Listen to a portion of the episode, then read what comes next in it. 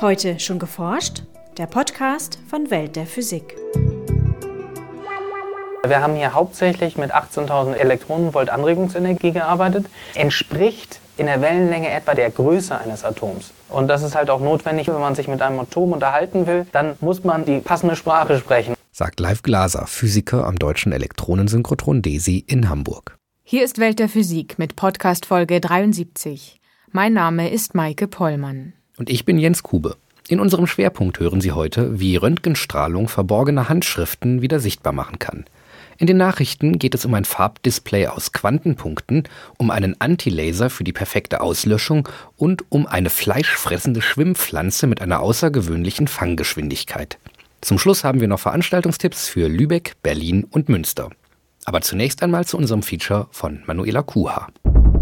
Palimpsest ist eine wiederbenutzte Handschrift. Im Mittelalter war das Pergament, also die Tierhäute, auf denen geschrieben wurde, sehr teuer. Dementsprechend, es gab eine richtige Industrie im Mittelalter, alte, nicht mehr gebrauchte Schriften zu löschen, neu zu binden und wieder zu verkaufen. Leif Glaser ist Physiker am Deutschen Elektronensynchrotron DESI in Hamburg. Mithilfe der sogenannten Röntgenfluoreszenzanalyse untersucht er alte Pergamente, um herauszufinden, ob sich unter der sichtbaren Schrift ein noch älterer Text verbirgt, der gelöscht und überschrieben wurde.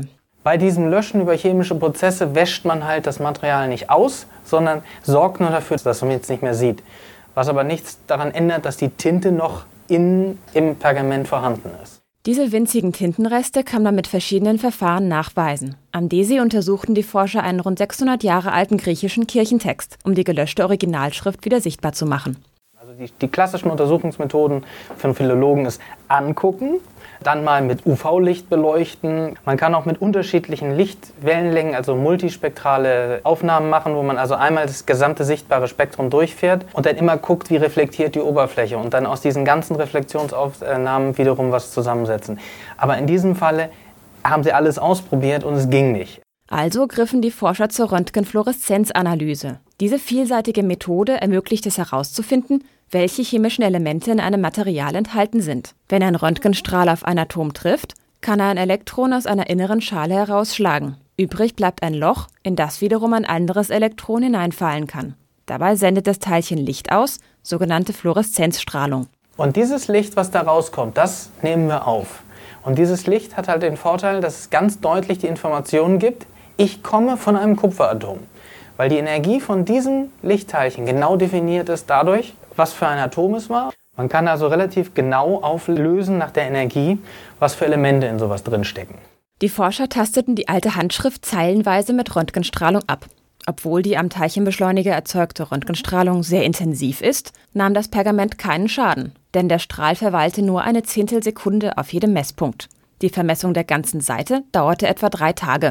So kriegt man halt über die gesamte Handschrift verteilt überall kleine Messpunkte. An jeder Stelle halt ein Spektrum des Fluoreszenzlicht von diesem Punkt. Wenn ich jetzt also für jeden Messpunkt mein Spektrum gemessen habe und sage ich, okay, ich nehme jetzt ein Auswerteprogramm für vorgegebene Elemente, zum Beispiel Calcium, Eisen, Kupfer, Zink, Blei und kann dann aus meinem Originalbild zum Beispiel eine Eisenkarte machen. Wenn viel Eisen an einer Stelle vorhanden ist, zeichnet der Computer dort einen dunklen Punkt. Da der neuere Text mit eisenhaltiger Tinte geschrieben wurde, ist die Schrift auf einem solchen Eisenverteilungsbild gut zu erkennen. Die gelöschte Tinte enthielt allerdings kein Eisen, also wurde der ältere Text auf diese Weise noch nicht sichtbar. Die Forscher mussten also chemische Elemente finden, die in der verborgenen Tinte enthalten waren.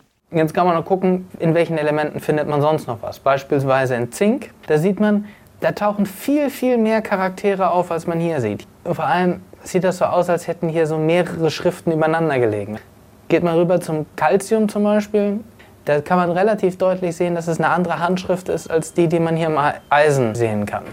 Diese andere Handschrift war der gesuchte verborgene Text. In der gelöschten Tinte war Calcium enthalten, in der sichtbaren Tinte nicht. So konnten Sprachforscher die gelöschte Schrift entziffern. In diesem Fall war es ein bekannter griechischer Text von einem Autor namens Maximus Confessor. Andere Forscher sind auf diese Weise zum Beispiel auf einen verschollenen Text von Archimedes gestoßen. Was da noch so drunter steckt, das weiß man halt nicht. Es gibt halt ganz viele noch nicht untersuchte Texte dieser Art, weil keiner weiß, was da drunter steckt und ob da vielleicht ein Text drunter ist, der spannend ist. Vielleicht entdeckt man ja eines Tages auch das Rezept, wie man früher die Tinte gelöscht hat. Das ist nämlich auch verschollen. Und nun zu unseren Nachrichten. Günstige und biegsame Bildschirme, die in hoher Auflösung brillante Farben wiedergeben. Nicht nur organische Leuchtdioden, auch strahlende Quantenpunkte machen dies möglich.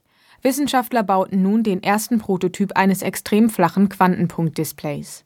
Auf dem etwa 10 cm großen Prototyp verteilten die Forscher 320 mal 240 Bildpunkte.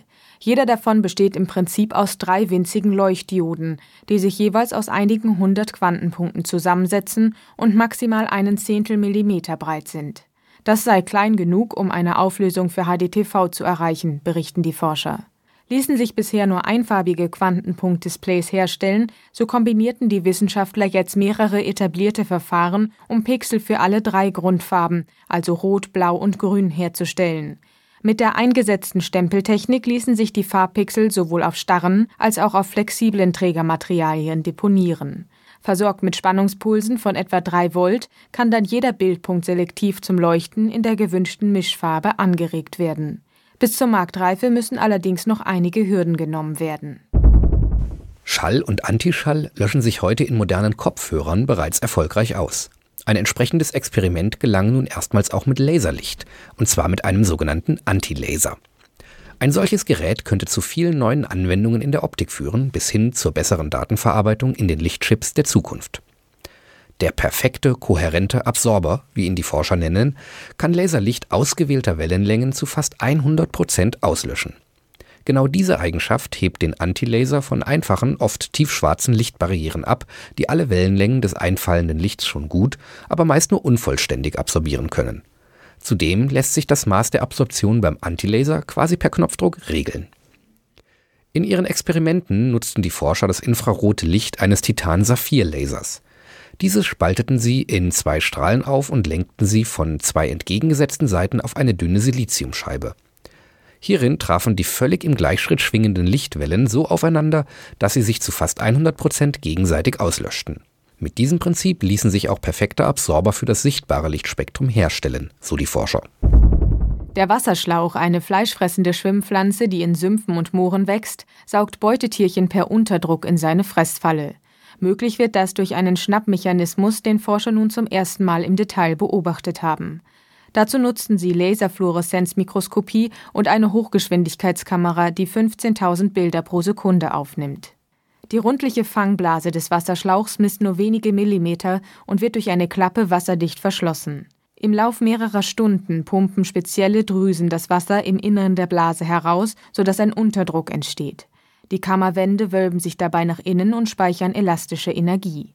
Ausgelöst wird der Fangmechanismus durch kleine Härchen an der Verschlusskappe. Wenn ein Beutetier diese berührt, schwingt die Klappe innerhalb von zwei Millisekunden nach innen. Die Kammerwände entspannen sich blitzartig zu ihrer ursprünglichen Form und das Wasser samt Beutetier wird mit der 600-fachen Erdbeschleunigung eingesaugt. Danach schnellt die Klappe sofort wieder zurück und hält so die Beute in der Falle. Diese und weitere Nachrichten finden Sie auf www.weltderphysik.de. Und nun zu unseren Veranstaltungshinweisen. In Lübeck hält der Physiker David Walker den Vortrag Sterne und Neutrinos. Dabei wird er vor allem auf das inzwischen gelöste Neutrino-Problem eingehen. Von der Sonne empfing man deutlich weniger Neutrinos, als man theoretisch erwartet hatte. Am 4. März um 20 Uhr in der Sternwarte Lübeck. Der Eintritt kostet für Erwachsene 4 Euro, für Kinder und Jugendliche 2,50 Euro. Am 7. März findet in Berlin wieder ein Science Slam statt, ein Wettbewerb im unterhaltsamen Vortragen von Forschungsergebnissen. Das Publikum ist gleichzeitig die Jury und bestimmt, wer schließlich zum Sieger gekürt wird. Am 7. März um 20 Uhr im SO 36 in Berlin-Kreuzberg. Der Eintritt beträgt 3 Euro. In Münster erklärt der Chemiker Patrick Seelheim den Unterschied zwischen Links- und Rechtsdrehen im Joghurt und was das Ganze mit dem Universum zu tun hat. Sein Vortrag Kosmochemische Evolution der Chiralität findet statt am 8. März um 19.30 Uhr im Museum für Naturkunde in Münster. Das war's für heute. Bleiben Sie wissenschaftlich und laden Sie uns auch nächstes Mal wieder herunter. Welt der Physik wird Ihnen präsentiert vom Bundesministerium für Bildung und Forschung und der Deutschen Physikalischen Gesellschaft.